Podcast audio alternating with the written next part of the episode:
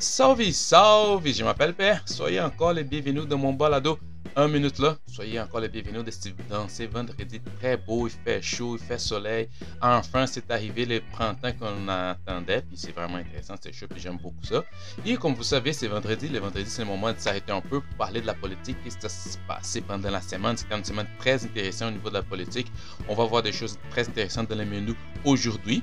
Et on va voir donc, on va direct au menu euh, pour la réelle politique. On va parler OK, on n'a pas de choix. On va discuter, on va en jaser un peu de par rapport aux schémas Roxanne, les fameux schémas Roxanne.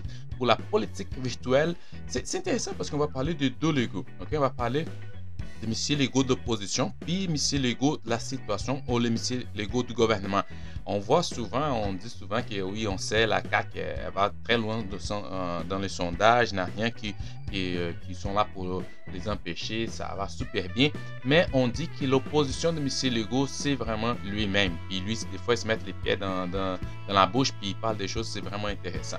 Pour décortiquer les messages politiques, euh, je parle toujours des acteurs de, de, de débat politique, puis les citoyens c'est un acteur très important, surtout au niveau des réseaux sociaux. Donc aujourd'hui, on va parler d'un concept de c'est qui les hooligans, les hops et les vocans qui sont dans la discussion euh, par rapport aux débats politiques, surtout dans les plateformes virtuelles aussi.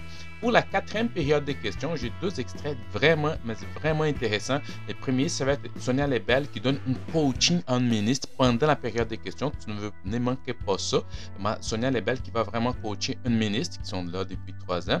Puis après, on va voir la logique ou la manque de, un manque de logique des missiles légaux par rapport aux immigrants. Donc, tout ça, ça va être dans la quatrième période des questions. Et pour bien finir notre vendredi avec beaucoup de soleil, on va parler de l'histoire exprès du Québec, les soulèvements, les soulèvements américain c'était très intéressant. Donc, sachez toujours que l'histoire exprès du Québec, j'utilise toujours euh, beaucoup les livres très intéressants que j'acconseille puis je recommande à tout le monde. C'est l'histoire du Québec en 30 secondes de Jean-Pierre Charland puis Sabrina Moisson. C'est un livre très très bon puis je vais me répéter, mais j'y crois puis j'y crois fortement que chaque immigrant devrait recevoir une copie de ce livre chaque fois qu'il rentre au Québec. C'est très bon. Mais sans plus tarder, restez avec moi.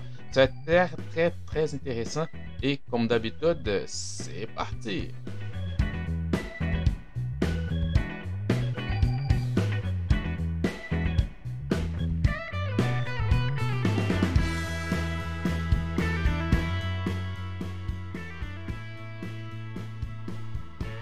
Réal politique. Ok, on sait, il fait froid ici. Ça, c'est pas un secret. Euh, on a la neige, on a la température vraiment glaciale. Puis, euh, mais ça, on sais pas, que des milliers des milliers d'immigrants ont traversé irrégulièrement, il faut le dire, la frontière canado-américaine depuis le début de l'année. Euh, que ce qu'on appelle notre fameux chemin Roxanne. Puis, si on regarde un peu les chiffres qui ont été donnés cette semaine dans les médias, on voit que les entrées irrégulières par le chemin Roxanne ont beaucoup augmenté. Mais donc, depuis la compilation a été faite depuis 2017, on avait 18 800 personnes qui ont rentré. 2018, 18 500 personnes. Après 2019, ça baissé un peu à 16 100 personnes. Donc, ça rentre vraiment les moments de la COVID 2020 qui, euh, qui était fermé, qui, euh, les schémas étaient fermés pendant la pandémie, durant la pandémie. Donc, on a passé de 16 000 2019 à 3 100 à peu près en 2020. 2021 était encore fermé à cause de la pandémie, c'était à peu près 4000 personnes. Mais de 1er janvier jusqu'au 9 mai de 2022, ils sont déjà rendus à 10 600 personnes à peu près. Donc, ça veut dire que, et selon les chiffres qu'on a, les, des personnes qui disent qu'on va passer peut-être 2022 les seuils des 40 000 personnes qui vont rentrer par les schémas Roxanne. Mais quand on parle de, de, de il faut vraiment faire attention parce que c'est une. Euh, comme on sait, tout ça devient politisé aujourd'hui. Et il y a les, deux aspects. Il y a aussi l'aspect humanitaire, ça c'est une chose, mais il y a aussi l'aspect politique. Et on sait que des partis politiques vont essayer de faire de la récupération politique dans ces cas, parce que c'est un cas très très complexe, puis les gens ne peuvent pas discuter de ça comme ils étaient juste avec des opinions. Il faut avoir des faits, mais qu'est-ce qu'on voit aujourd'hui, surtout au niveau de la discussion politique, les gens essayent de moins en moins en parler avec les cerveaux, mais de, des citoyens, des électeurs surtout, mais avec les guts, avec les feelings des gens. Ça, c'est plus payant quand tu es capable d'aller chercher les feelings au lieu de cerveau. Mais il faut faire beaucoup d'attention. Parce que la fermeture, euh, ceux qui disent qu'ils prêchent pour la fermeture, c'est c'est vraiment un déplacement de problème. ok? C'est dire, ah, mais tu vas fermer les schémas Roxanne, mais tu vas juste déplacer dans un autre coin. Mais on sait que la politique, c'est une question de symbole. Et puis c'est plus un symbole très, très, très fort. Puis il faut envoyer vrai, un symbole très, très, un signal, un symbole très fort pour le fédéral parce qu'il il doit agir beaucoup plus vite. Parce que les chemins Aujourd'hui, la façon qu'il est, elle est devenue un détournement du droit d'asile. Ça, est devenu vraiment un raccourci pour les gens qui y passent. Et on, voit que le fédéral prend son temps. Puis déjà que le fédéral a la misère pour livrer des passeports. On pense pas. C'est pour ça qu'on voit qu'aujourd'hui, pour traiter les demandes, la demande, les demandes d'asile, c'est encore pire. Donc, ça, reste tout avec le Québec. En politique, encore, les symboles sont, sont, très forts, sont très importants. Et pour avoir un changement, il faut des fois envoyer un message à Ottawa. Si on veut vraiment que Ottawa fasse quelque chose, que toi commence à bouger, il va falloir changer, il va falloir envoyer un, un message parce qu'aujourd'hui, c'est une porte ouverte aux illégaux. C'est ça, c'est des illégaux qui, il faut dire, qui ne sont pas ne sont pas des fois même des vrais réfugiés. Donc, il faut faire attention parce que les gens disent Ah, mais ils sont des réfugiés. Non, non, Plusieurs de ces, immigrants et vont se rendre d'abord à New York, aux États-Unis, aux après ils vont à Plattsburgh. Puis, on sait tous qu'il y a un réseau qui fait passer directement au Canada par les chemins Roxanne. C'est très connu. On a déjà vu des images, on a vu des reportages des, des, chauffeurs de taxi qui arrivent et voici, voilà, je connais les chemins, je vais vous amener jusque là-bas. Puis, c'est fait. Donc, c'est devenu une porte ouverte aux illégaux, surtout qu'il y a plein de gens qui essaient de faire des comme il faut, mais encore là, ça devient un vrai, un vrai raccourci pour plusieurs personnes. on sait qu'ils sont, qui, qui, ils sont pas tous des réfugiés. Dans le fond, sont des immigrants qui veulent améliorer leur sorte. ça, c'est bien correct, euh, surtout avec ce qu'on voit dans le monde.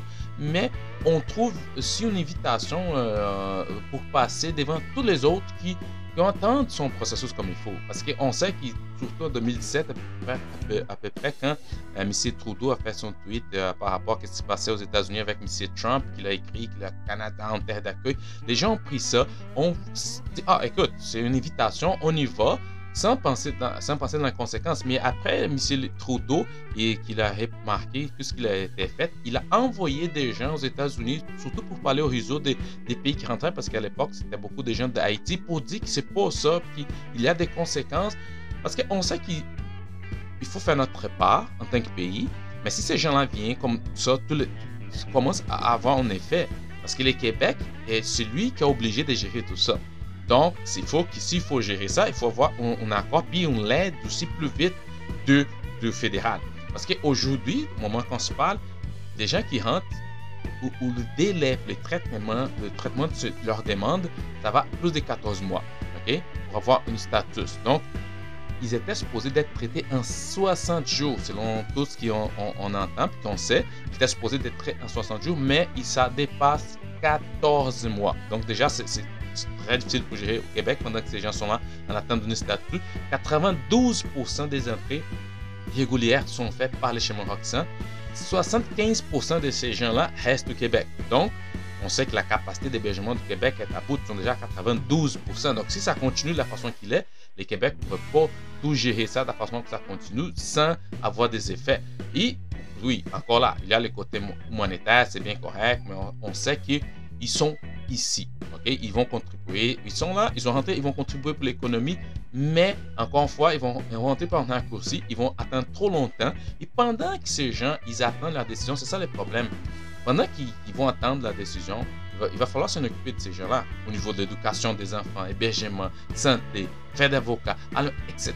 Donc, c'est pas juste, OK, vient temps, puis vous restez, puis ça va être correct. Non, il faut, si Ottawa veut que ça continue, c'est pas grave, parce que si leur demande va être acceptée, leur statut de réfugié va être accepté, donc, Ottawa, il faut qu'elle fasse quelque chose, mais pas tout dit, parce que c'est bien beau que M. Trudeau dit non, non, non, on est d'accord, on respecte tout, mais c'est Québec qui s'en occupe, il reste comme ça. Parce que ces personnes sont dans une vie administrative, juridique pendant des années, des fois, et c'est vraiment complexe, pour, même pour eux autres, parce que là, ils sont pas des statuts, ils ne peuvent pas travailler, ils ne peuvent pas faire certaines choses. Même pour les gens qui veulent contribuer pour notre économie, c'est compliqué. Ils rentrent, on sait que c'est, comme c'est connu pour plusieurs ils vont rentrer par les États-Unis, par la suite, ils vont se diriger direct chez Roxanne, puis hey, c'est facile, c'est une réseau que nous, puis les gens disent, hey, t'as pas besoin de suivre toutes les démarches administratives, rentrer par le chez Roxanne, ça avait bien passé, puis on sait bien que les États-Unis, des fois, ils sont contents de dire, ah, ok, vous allez aux États-Unis, parce que les États-Unis, ils ont deux frontières à gérer. Ils ont déjà au sud le Mexique, puis au nord, ils disent, ok, dès que ça rentre pour ici, puis on, va régler l'autre là-bas, puis c'est très, très, très difficile pour nous autres, puis ça a l'air que les États-Unis n'écoutent pas beaucoup missiles légaux. Donc, c'est ça. Si le gouvernement fédéral il veut faire quelque chose, il va falloir accélérer les processus pour les demandeurs d'asile ou régler la convention avec les États-Unis sur les trois tiers pays.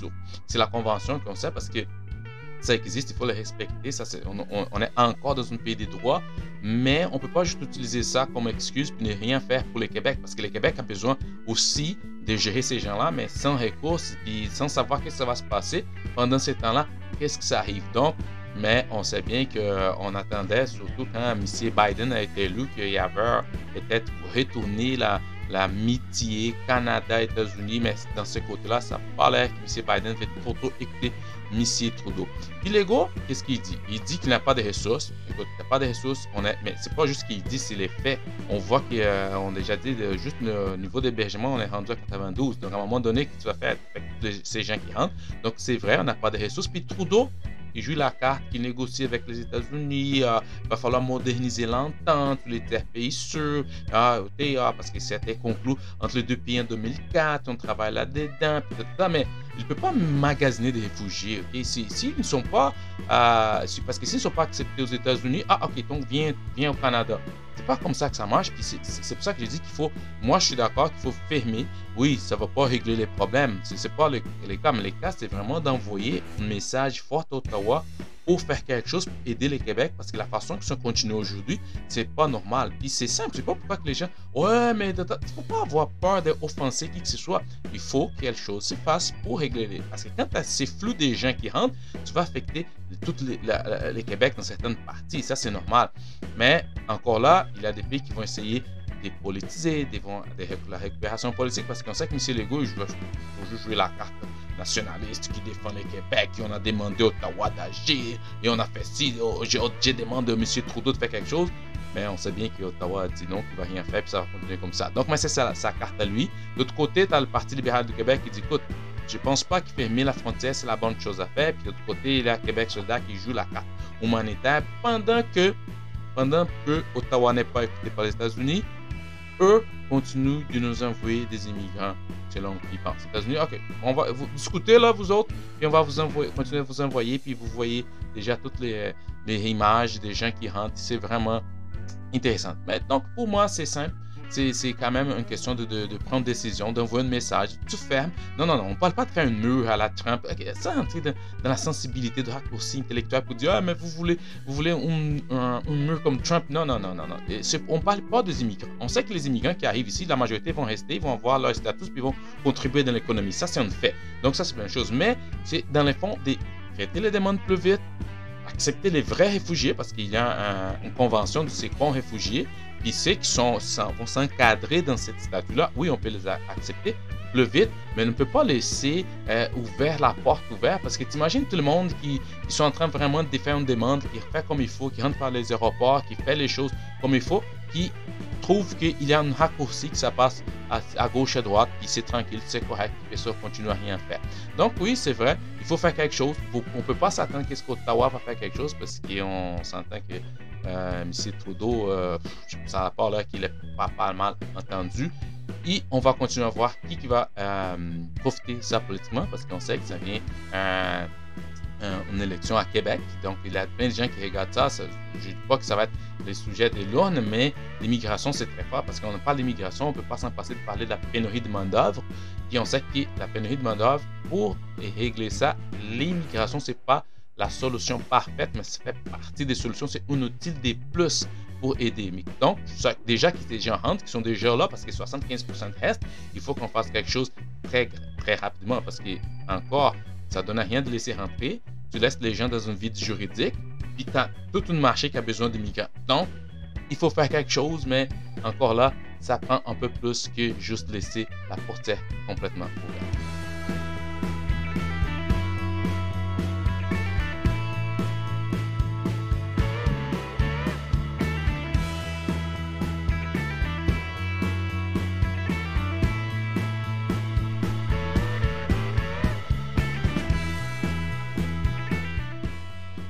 Politique virtuelle. Politique virtuelle, j'aime beaucoup ça. De voir euh, qu'est-ce qui se passe au niveau de réseaux sociaux, euh, Facebook, Twitter, euh, toutes les discussions qui sont faites parce qu'on sait que c'est un monde à part. C'est pas la réalité, ça, ne représente pas vraiment, c'est pas scientifique, mais tu donnes beaucoup, beaucoup, tu comprends beaucoup de ce qui se passe au niveau politique. Puis Twitter, c'est devenu vraiment la machine des discussions politiques. Tout le monde est là-dedans, il faut être là-dedans si vous voulez vraiment participer puis euh, euh, être dans la discussion, dans les débats. Puis il y a des gens qui sont plus habiles que d'autres euh, au niveau de ça. Puis un des gens qui sont vraiment habiles, un des politiciens qui c'est vraiment habile, c'est Gabriel Nadeau-Dubois. On veut, il faut le faire, puis il est vraiment bon. Il connaît la machine, il connaît comment aller chercher son public. quand il s'adresse, même quand il y a des gens, des, des qu'on dit, ça, il sait à qui il s'adresse, puis comment il s'adresse, puis la formule est vraiment bonne. Puis si vous remarquez, c'est vraiment intéressant parce que si vous suivez la période des questions, ces attaques, c'est vraiment coordonné. Il fait de la question, il pose des questions, il attaque M. Legault, puis tout après, c'est fini la période des questions, tu vas voir quelque chose sur ces réseaux sociaux qui sont en lien avec ce qui a été discuté en chambre. Donc ça, c'est vraiment une capacité d'aller tirer l'attention médiatique pour son parti, pour lui. Parce qu'il faut garder en tête que il y a certains politiciens qui n'ont pas encore compris ça en 2022. Parce que la, façon que le, journalisme a beaucoup changé avec les réseaux sociaux, avant, les journalistes, ils se levaient, puis il fallait vraiment parler avec ses contacts, appeler un, appeler l'autre, puis aller sur le terrain, faire des patrouilles, savoir qu'est-ce qui se passe ici à gauche et à droite. Oui, ils en font encore, mais aujourd'hui, c'est beaucoup plus facile parce que tu rentres dans le Twitter, tu fais un hashtag, tu vois qui te suit un peu, dans, puis là, tu vois, ah, j'ai déjà une idée où je vais faire, qu'est-ce que je vais sortir. Donc, si tu n'es pas vraiment, euh, si pas capable d'être et avoir de l'évidence dans Twitter, tu vas, vraiment avoir des problèmes pour attirer l'attention. Puis Gabriel de bois, peu importe si tu es des gauches, des droites, des centres, tu aimes, tu l'aimes pas, il est vraiment bon, puis il est capable de faire ça.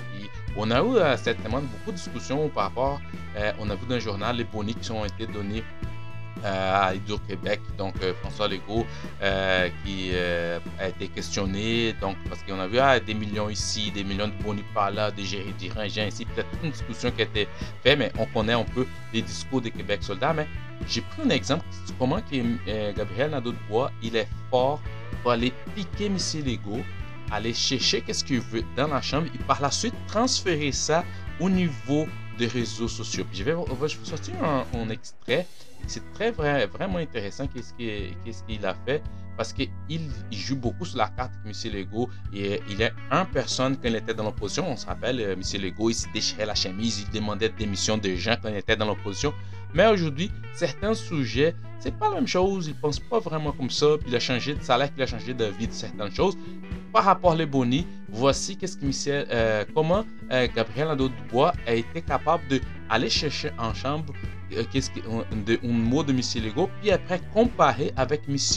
Legault de 2015 quand il était dans l'opposition. Donc, on va écouter un extrait de la position de M. Legault par rapport à Leboni en 2015, puis après sa position aujourd'hui, 2022. Et ça, ça donné ceci. Alors, Monsieur le Président, on apprend cette semaine que Hydro-Québec a donné à 1768 cadres des bonnies de 22 millions de dollars. C'est scandalisant.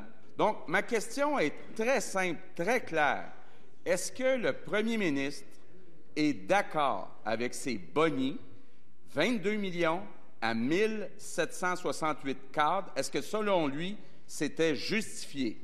Monsieur le Président, euh, c'est facile. Euh, de dire que dans certaines sociétés d'État, la rémunération est trop élevée. La rémunération, Monsieur le Président, au total, doit être compétitive avec l'entreprise privée. Je ne lui parle pas de bonnies théoriques, je parle des bonnies qui ont été donnés chez Hydro-Québec. Donc, je répète ma question. 22 millions de dollars de bonnies à 1762 cadres. Est-ce qu'il pense que c'est justifié? Écoutez, là, on est chanceux au Québec d'avoir Sophie Brochu comme présidente d'Hydro-Québec. Ça m'a pris des années avant de la convaincre d'accepter ce nouveau défi. Puis, vous savez, Sophie Brochu pourrait gagner beaucoup plus dans des entreprises privées. On est chanceux d'avoir une femme compétente comme Sophie Brochu à la tête d'Hydro-Québec. Est-ce que le premier ministre réalise que même son ministre des Ressources naturelles a confirmé vendredi dernier que le pouvoir d'achat des Québécois a diminué depuis qu'il est au pouvoir. Puis dans ce contexte-là, est-ce qu'il trouve normal qu'on donne des bonnies sur le dos des contribuables qui ont eu des augmentations de tarifs? C'est ça que c'est très intéressant parce que quand je suis arrivé ici, euh, c'est sûr que comme tout le monde, tous les immigrants, on commence à apprendre certaines expressions. Ça, c'est la vraie définition de parler avec les deux coins de la bouche. C'est ça. Il parle avec les deux coins de la bouche. 2015, il était vraiment contre. Puis comment que ça se fait? Puis il prenait le total du bonnet pour diviser pour le nombre des cadres. Et aujourd'hui, il dit non, non, non, c'est une autre chose. Mais ça, c'est vraiment intéressant de voir au niveau de la politique deux choses. La première, que quand tu es dans l'opposition, c'est beaucoup plus facile d'attirer les, les roches parce que tu fais juste faire ça. Puis deux, c'est quand tu es dans le gouvernement, les choses changent un peu. Puis tu es obligé de confronter. Puis la CAQ, c'est sûr qu'elle est dans une vague, elle est vraiment partout. Puis ça là qu'ils vont gagner encore plus de chaises. Mais la chose, c'est qu'ils n'ont pas encore des bilans de longtemps. C'est leur premier mandat ça commence à sortir. Écoute, il commence à faire face à la réelle politique, qu'est-ce qu'on dit, la réalité, la dure, qui, des fois, c'est pas tout à fait de la façon qu'on pense. Puis ça donne ça. Donc, si tu avais une position, c'est pas grave, on change d'idée, mais tu vois clairement qu'il t'avait une position, puis tu disais telle chose quand tu étais dans l'opposition, mais quand tu reviens au pouvoir, 2015, c'était une chose, 2022, ah, écoute, on est chanceux, puis ainsi, puis là, on sort la cassette euh, politique, comme on a déjà vu. Donc, ça, c'est intéressant. Euh, pour la réelle politique, j'ai trouvé vraiment bien fait. Euh, comme j'ai dit, Gabriel Nadeau-Dubois, il est capable d'attirer ça, il est capable d'aller jumeler qu'est-ce qui se passe en chambre, qu'est-ce qu'il veut qu'il continue, parce que ça donne un, suite, c'est pas qu'est-ce qui se passe en chambre, parce que la difficulté que certains politiciens qui n'ont pas encore compris, c'est vraiment de prendre ce qui se passe en champ, puis transposer ça pour les commandes mortelles, parce que c'est pas tout le monde qui regarde la période de questions comme moi, mettons. Donc, ça, c'est vraiment bon. Il est vraiment bon là. Gabriel Nadeau de est bon. Le Québec soldat est vraiment bon là-dedans. Ça, c'était un très, très bon exemple de ce qui se passe. Puis, encore une fois, c'est beaucoup plus difficile parce que les espineux de la CAQ, une fois qu'ils sortent ça, sont obligés d'aller sur Twitter puis essayer d'espiner. Non, c'est pas ça, c'est ici, c'est ça. Puis tu vois qu'il a vraiment il était dans la bonne cible, qui a vraiment piqué euh, Missy Lego quand tu vois la réaction de, des de la CAQ. Donc, encore une fois, c'est comme j'ai dit, Michel euh, Gabriel Nadeau de Bois, il a vraiment bien vu fait ça. Puis si vous voulez voir, c'était le 11 mai, c'est dans son compte Twitter. Et on revient tantôt avec décortiquer les messages politiques. Ne manquez pas ça.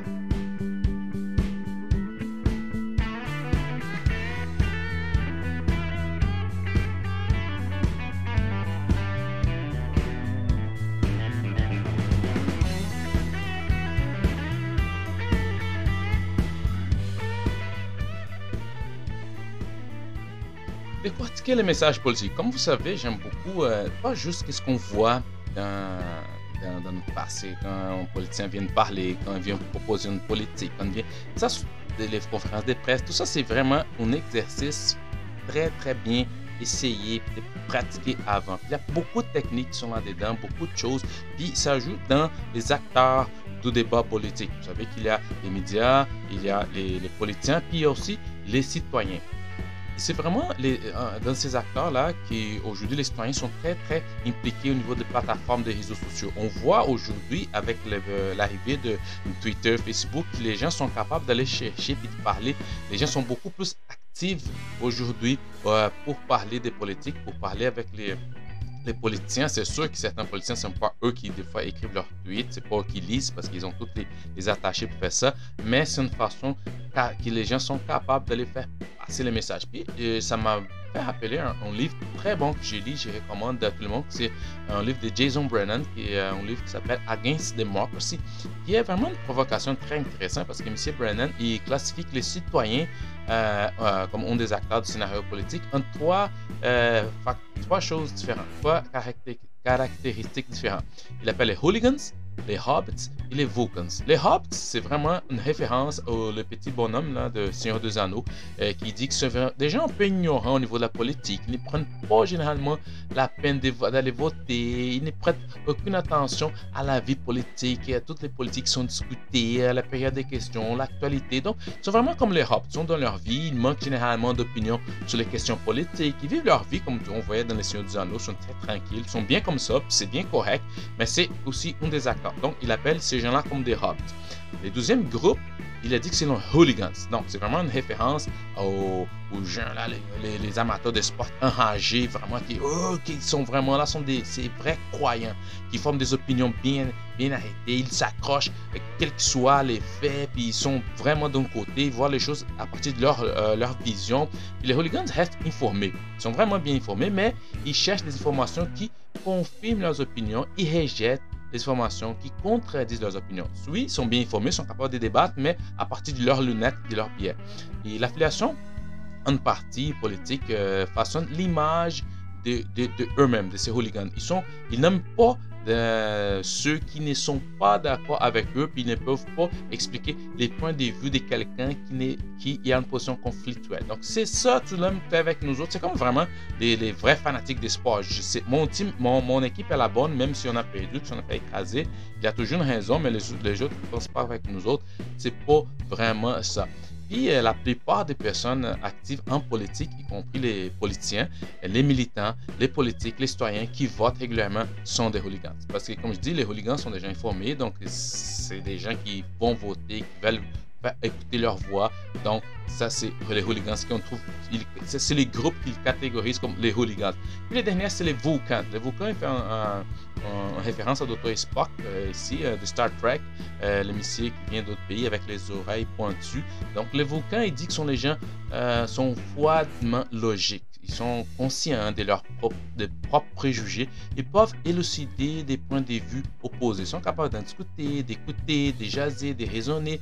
Ils n'y croient pas puis ceux de l'autre côté de l'allée, de l'allée sont stupides ou égarés. Non, non, ils sont leur point de vue. Donc, c'est vraiment des gens logiques, comme un peu le personnage de Spock. Donc, ces trois groupes-là, on rencontre souvent. Et pour ceux qui sont sur les réseaux sociaux, ils vont tout le temps, ah, celui, c'est vraiment un hop, un hop, celui, c'est plus hooligans, puis, ah, celui, c'est le plus les Vulcans. Je sais pas qui, où vous vous trouvez là-dedans, mais c'est comme M. Brennan, il, il sépare les groupes euh, de les citoyens. ça, c'est vraiment intéressant parce que il y a une madame qui s'appelle euh, qui elle a créé euh, une, pyramide pour identifier ces groupes. Donc, elle a mis une pyramide pour qu'on on est, où on est capable d'identifier ces, ces, groupes dans les débats des réseaux sociaux aujourd'hui, les débats politiques. Les premiers, mettons qu'on a une pyramide. à la base de la pyramide, vraiment la base, la majorité on va, on va trouver les sympathisants. La base de la pyramide, est composée de sympathisants qui soutiennent les groupes et qui partagent ces idéaux. Donc, c'est vraiment la définition des, partisans, mais qui ne sont pas activement impliqués dans ce que les groupes ils font. Ils sont généralement la plus grande partie du groupe, mais aussi les moins engagés. Donc, on a la base de la, base de la pyramide, on a des sympathisants. Des fois, ils ne sont pas membres de partis, ils ne vont pas euh, aller parler, ils ne vont pas dans des, congrès, des, des colloques, mais ils sont sympathisants, ils aiment ça, mais ils sont pas là pour faire quoi que ce soit. Plus on monte au milieu de, la pyramide, on a ce qu'on appelle les membres. Donc, c'est vraiment, euh, nous pouvons appeler les membres, ce sont des personnes qui s'identifient fortement au groupe, qui participent à ces activités, qui vont faire du porte-à-porte, qui vont faire du bénévolat. Ils ont leur carte des membres, disent non, non, non, nous autres, c'est vraiment qu'est-ce qu'on a, c'est notre position, puis on va, puis c'est let's go, puis ils sont prêts à aider les partis, puis c'est bon, c'est bon, c'est correct pour la politique. Donc, mais ça commence à diminuer parce que ces gens-là, ils sont au milieu, donc au milieu de la pyramide. Et au top, au top de la pyramide, nous avons vraiment les militants. Donc, dernier niveau, au dernier niveau, il y a vraiment des militants. Les militants, ce sont les membres qui s'identifient les plus au groupe et qui sont susceptibles d'inciter parfois de manière subtile à prendre des positions vraiment radicales, d'amener des actions plus extrêmes, qui vont débattre, qui vont aller dans, dans des des, euh, euh, pas des conférences, mais des, des rallyes, puis ils vont vraiment faire des, toutes ces manifestations pour faire écouter leur voix. Donc ces gens-là sont au top de la pyramide, sont les, sont les militants, puis on peut voir un peu, comme disait M. Brennan, comme les hooligans. Donc, nous avons aussi, ben, comme je disais tantôt, une augmentation vraiment de la participation citoyenne, parce qu'avant les réseaux sociaux, euh, on savait que la majorité des choses partaient vraiment top-down. C'était les, les, gens qui étaient dans les tours de voix qui définissaient des choses. Mais aujourd'hui, c'est vraiment on a un concept bottom-up. on voit que les militants, les membres ont beaucoup de voix, puis les gens qui aiment la politique, qui, aiment les débats politiques, sont beaucoup plus impliqués à cause des réseaux sociaux. Puis les réseaux sociaux, ça permet ça, qu'on est capable d'aller chercher, puis de parler, d'aller des choses, des gens qui peut-être peut ne vont pas être en mesure d'aller à l'Assemblée nationale poser une question, mais sous Sont capables d'aller rejoindre leurs députés. C'est beaucoup plus facile parce que oui, on a toujours les téléphones, mais les réseaux sociaux, c'est beaucoup plus les fans en plus. Donc, c'est ça, on a une pyramide. Dans la pyramide, on a la base, les sympathisants, on a au milieu les membres, et au top, c'est une minorité, mais on a des militants. Mais il faut toujours faire attention quand on parle aussi, parce qu'on sait qu'il y a toujours des biais de confirmation. Parce que la plupart des électeurs sont tellement biaisés que lorsqu'ils sont confrontés à des preuves prouvant qu'ils ont tort, ils doublent la mise. non, non, non, ils croient fermement ils avaient raison. Puis c'est sûr que quand on débat, euh, c'est difficile d'être un volcan. Si tu as un volcan puis un hop, si tu as un hop, tu, hooligan, c'est compliqué parce que si tu as les biais qu'elle a, c'est quand tu as deux volcans, oui, ça va aller. Mais si tu as une autre combinaison, ça peut être beaucoup plus difficile parce qu'on sait surtout que Twitter est devenu l'agora moderne. L'agora, c'était où les gens, les, philosophes anciens allaient débattre, mais euh, on, voit beaucoup de débats aujourd'hui. Mais n'oublions pas que dans cette agora moderne, euh, euh, l'agora ancienne, il y avait les sophistes qui aimaient beaucoup parler dans les agoras. Donc on trouve ça aussi les sophistes qui vont essayer de, avec les, arguments fallacieux. Mais c'est vraiment intéressant de voir qu'on trouve dans cette pyramide, on trouve euh, entre les sympathisants, les membres, les militants, on peut trouver vraiment les groupes comme des Hobbits, des Hooligans et les Volcans. Donc, je ne sais pas dans quel groupe vous vous identifiez, mais toujours un bon débat, respectueux, avec des faits. Ça fait toujours du bien parce qu'il faut parler de politique, parce que la politique, c'est une chose très, très importante dans notre vie. Je reviens dans quelques minutes avec la quatrième période de questions, qui ça va être très intéressant. Restez avec moi dans quelques secondes.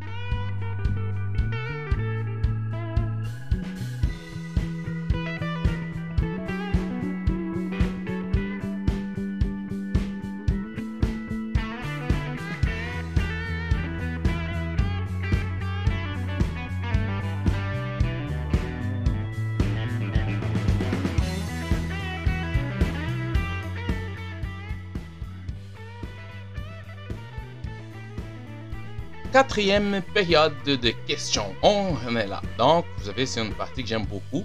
Euh, je ne suis pas comme tout le monde, mais j'aime beaucoup regarder la quatrième, euh, la période de questions que ça se passe dans l'Assemblée nationale.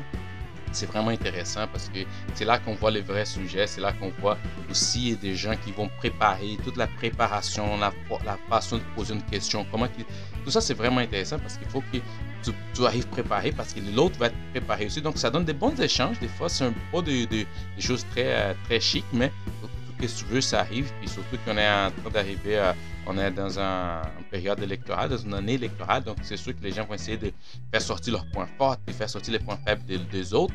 Mais il y a une personne qui était, euh, pendant les trois ans, on sait bien que M.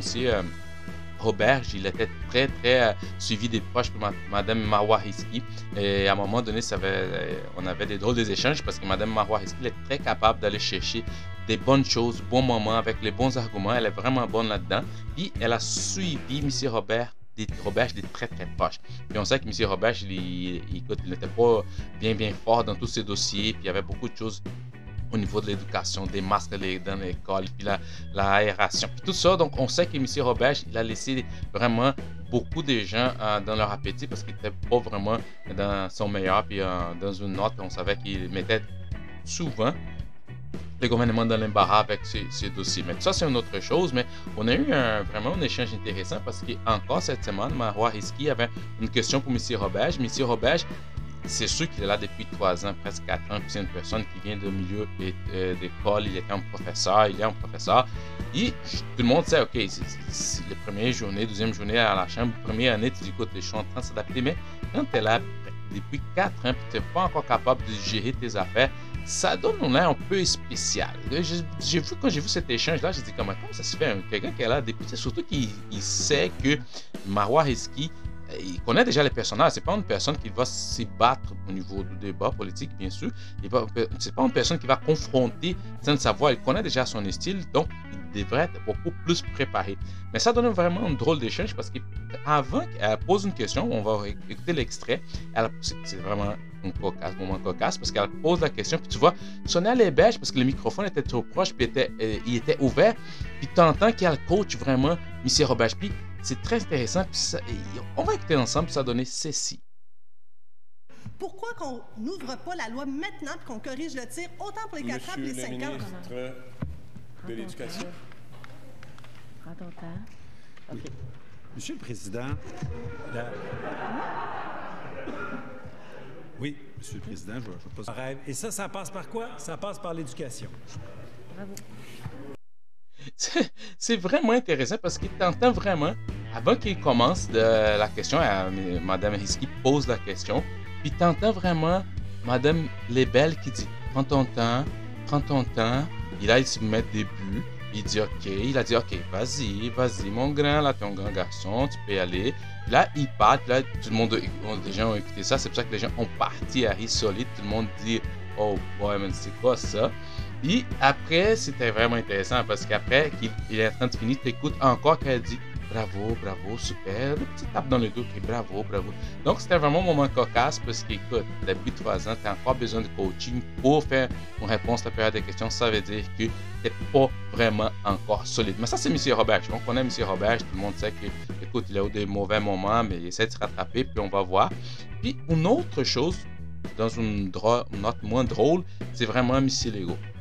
Parce que vous savez, euh, cette semaine, c'était beaucoup question de l'immigration. On sait, par rapport à la pénurie des main-d'œuvre, tout ce qui s'arrive, qui est l'immigration encore, c'est pas la solution magique, mais c'est un outil qui peut vraiment aider au niveau de la pénurie des main-d'œuvre. Parce que c'est sûr, c'est bien beau de dire, on va ouvrir des postes, on a des, des postes partout, le chômage, c'est vraiment bas au Québec, mais il faut des gens pour remplir ces postes. OK? Donc, c'est ça que les gens vont miser. OK, euh, des gens qui sont retraités, peut-être on peut trouver une loi qui vont payer moins d'impôts impôts, puis les ramener au marché du travail. Euh, Les, les immigrants, comment on va faire? Dès qu'ils ont déjà beaucoup d'immigrants qui sont ici, mais ne sont pas encore réglés. En tout cas, il y a plein de choses. Et puis, on sait que la CAQ joue beaucoup les seuils, on ne va pas augmenter, ta, ta, ta.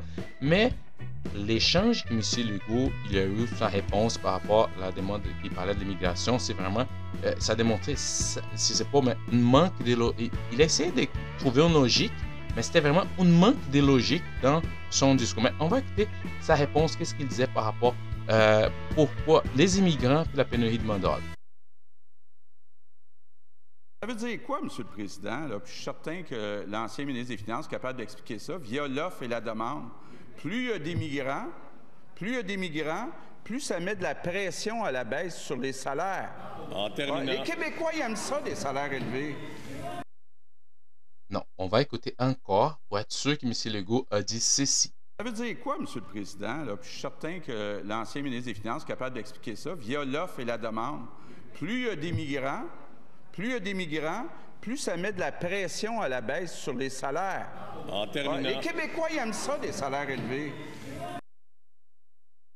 Vous avez bien entendu ça. Il a dit ça. Plus il y a des migrants, plus on met la pression sur les salaires. Donc, il compare la pression sur les salaires sur les dos des immigrants. C'est ça qu'il a fait. C'est, écoute, on va, on va dire, OK, c'est quelque chose de très effrayant qu'il s'agit de quelqu'un qui connaît l'économie. Parce qu'on parle ici de quelqu'un qui a, qui a été président, PDG d'une compagnie et qui est un comptable, qui a fait ton CPA. Donc, c'est un comptable qui fait une comparaison en disant que plus on a l'immigrant, plus on met la pression sur, sur les salaires. Mais c'est quoi le rapport entre les migrants et les salaires? Parce que c'est drôle, parce que c'est logique, que ça manque de logique. Mettons qu'on on, peu importe l'origine, OK? Peu importe l'origine. Donc, peu importe l'origine, c'est quoi le rapport qui va avoir une augmentation de personnes par rapport à ça? C'est- vraiment, c'est pas, logiquement parlant, c'est- comme, c'est, écoute, c'est quelque chose, hein, c'est vraiment quelque chose, c'est- économiquement parlant, il n'y a aucun rapport. Il, compare des, choses qui ne sont pas comparables parce que peu importe l'origine, et peu importe, c'est le marché qui va décider ça. Et là, il choisit parce qu'il n'avait pas une façon de répondre aux questions. Puis tu vois que M. Legault, quand il est hors de son, son entourage de communication, c'est ça que ça donne. Ça, c'est des vrais Legos. là. C'est comme il était comme Ah, Qu'est-ce que j'avais dit Ils m'ont posé une question. On a, on la pénurie de main-d'œuvre, je sais pas quoi dire. Là, ils sortent ça. Ben, plus de migrants, plus il y a des pressions sur les salaires. Non, ben, c'est pas les migrants qui fait ça. peu importe, s'il n'y avait pas d'immigrants, puis mettons que le Québec commence à faire des enfants, qu'est-ce qui va se passer? Ah, plus on a, il va dire quoi? Plus on a de Québécois, plus on va mettre... C'est aucun rapport pour quelqu'un qui parle, de façon économiquement parlant, il n'y a rien rien là-dedans. Donc, euh, c'est vraiment n'importe quoi. Et c'est drôle parce que là, il, sait qu'il a parlé ça, puis après, ça continue, puis il essaie de, spinner, puis aller à gauche et droite. Mais c'est ça. Monsieur Legault, il a fait une comparaison pas vraiment logique. Il n'a pas comparé quoi que ce soit avec des bonnes choses, bons chiffres. Mais, comme j'ai dit, on est encore de cette année, c'est une année électorale. les gens vont essayer de profiter, chacun de son côté. Puis on sait que la CAQ, il va jouer toujours tout le temps la carte. Non, non, non, on va arrêter le sort migrants parce qu'il va sortir euh, leur jargon, mais, prendre moins, mais pour prendre soin. Mais on sait que ça n'est pas vraiment la réalité. C'est pas vraiment la réalité.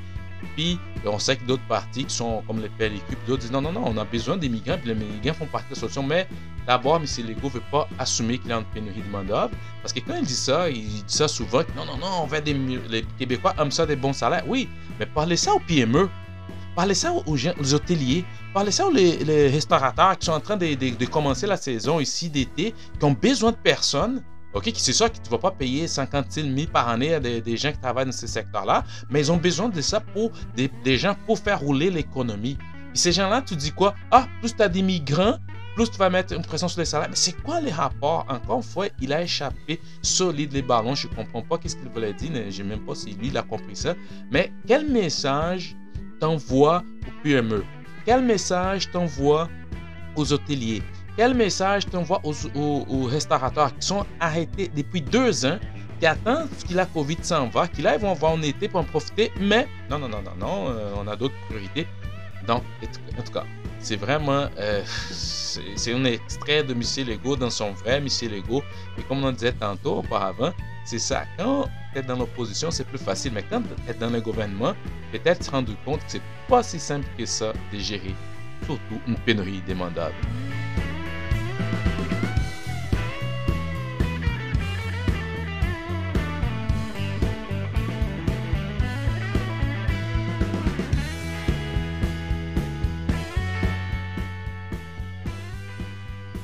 Ça y est, c'est ça. Puis euh, après tout ça, euh, pour bien finir, comme vous savez bien, euh, j'aime beaucoup l'histoire du Québec. J'aime beaucoup le Québec. J'aime beaucoup les, pays qui m'ont bien accueilli. Je suis immigrant, je suis vraiment content ici. Puis j'aime beaucoup comprendre l'histoire pour bien comprendre les enjeux du Québec. C'est sûr que si on, plus on étudie l'histoire, plus on va comprendre qu'est-ce qui se passe. Puis dis, comme je dis, un livre que j'aime beaucoup, j'ai beaucoup aimé quand j'ai acheté ce livre, c'est L'histoire du Québec en 30 secondes. C'est un livre très facile, c'est un bon livre de Jean-Pierre Charland et Sabrina Moissan. C'est un livre vraiment bon. Puis encore une fois, je, fais la, je gagne rien pour faire ça, mais je trouve, je pense que chaque immigrant devrait recevoir un exemplaire de ce livre en arrivant au Québec. Ça va beaucoup aider à comprendre des choses. Aujourd'hui, j'aimerais parler du soulèvement américain. C'est ça, les, les soulèvements américains. Parce qu'au milieu des années 1770, les 13 colonies, aussi euh, aujourd'hui connues comme les États-Unis, les 13 colonies anglo-américaines sont en guerre. On savait qu'elles étaient en guerre. Pourquoi? Pour obtenir leur indépendance. C'était vraiment une guerre. Puis les vallées de Saint-Laurent, c'est entre autres euh, des bases aux Britanniques pour lancer leurs opérations militaires. Donc, c'est très important à l'époque parce que les représentants des colonies sont réunis à Philadelphie. Ils lancent un appel aux Canadiens pour obtenir leur neutralité. Donc, ça se passait vraiment chose. On, a beaucoup, euh, ben, on connaît un peu comment c'était la guerre pour l'indépendance des États-Unis, mais donc ils ont demandé aux Canadiens une certaine neutralité. Puis Montréal, notre belle Montréal, sera même occupé. regarde ça, mais Montréal était occupé pendant l'hiver 1775 et 1776 avant que les armées américaines soient repoussées. C'était vraiment intéressant, des choses qui se passaient à Montréal. Les autorités britanniques pas la contagion des idées, révolutionnaires? Parce que tout ce qu'ils voyaient se passer aux États-Unis, si, ces idées-là commencent à monter ici, on va voir nos révolutions à nous. Puis face à l'agitation dans les colonies voisines, le gouvernement de Londres de 1774 adopte quoi? L'acte de Québec. Pour, ah, ah, il y a toujours une intention derrière ça, pour gagner la fidélité des Canadiens. Donc en 1774 a été adopté l'acte de Québec il reconnaît, la, regarde bien ça, il reconnaît les caractères distincts de la vallée laurentienne. Si les droits criminels anglais continuent de s'appliquer dans la province of Québec, le droit civil sera encore français. Les catholiques peuvent désormais exercer librement leur religion, l'accès aux différents postes administratifs, y compris des conseillers législatifs, leur devient possible. Des choses qui n'étaient pas auparavant. Mais tout ça avec l'acte de Québec, pourquoi? Pour calmer la grogne, parce que vous savez, c'est des mouvements, c'est des révolutions, puis les gens disaient Wow, check aux États-Unis, mais la 13 colonies qui vont se débarrasser de, du côté britannique, pourquoi pas nous autres? Donc, cette disposition provoque quoi? La colère des habitants de la langue anglaise, toujours largement minoritaire, il faut regarder ça, qui était minoritaire chez nous. Toutefois, les succès de la Révolution américaine changent la donne. On voit la victoire des rebelles acquises, des habitants des 13 colonies fidèles au Grande-Britannique migrent au nord de la frontière. Ce sont les on appelle les loyalistes. Donc, c'est ça qui certains gens qui, après, sont finis la guerre là-bas, qui sont débarrassés des Britanniques, ceux qui étaient vraiment fidèles à la colonie, ils migrent plus au nord, de notre, au Canada. C'est ça qu'on appelle les loyalistes. Puis leur présence changera l'équilibre démographique et aussi, euh, il n'y a pas de choix, ils vont changer les institutions politiques. Donc, bref, juste pour résumer ça, la crainte de la contagion révolutionnaire, qui être une maladie, hein, la révolution, euh, amène le gouvernement britannique à reconnaître les caractères distincts de la province du Québec. Ça, c'était vraiment intéressant, puis j'aime beaucoup ça. Tout grâce à l'acte de Québec de 1774. C'est ça pour notre histoire exprès du Québec d'aujourd'hui.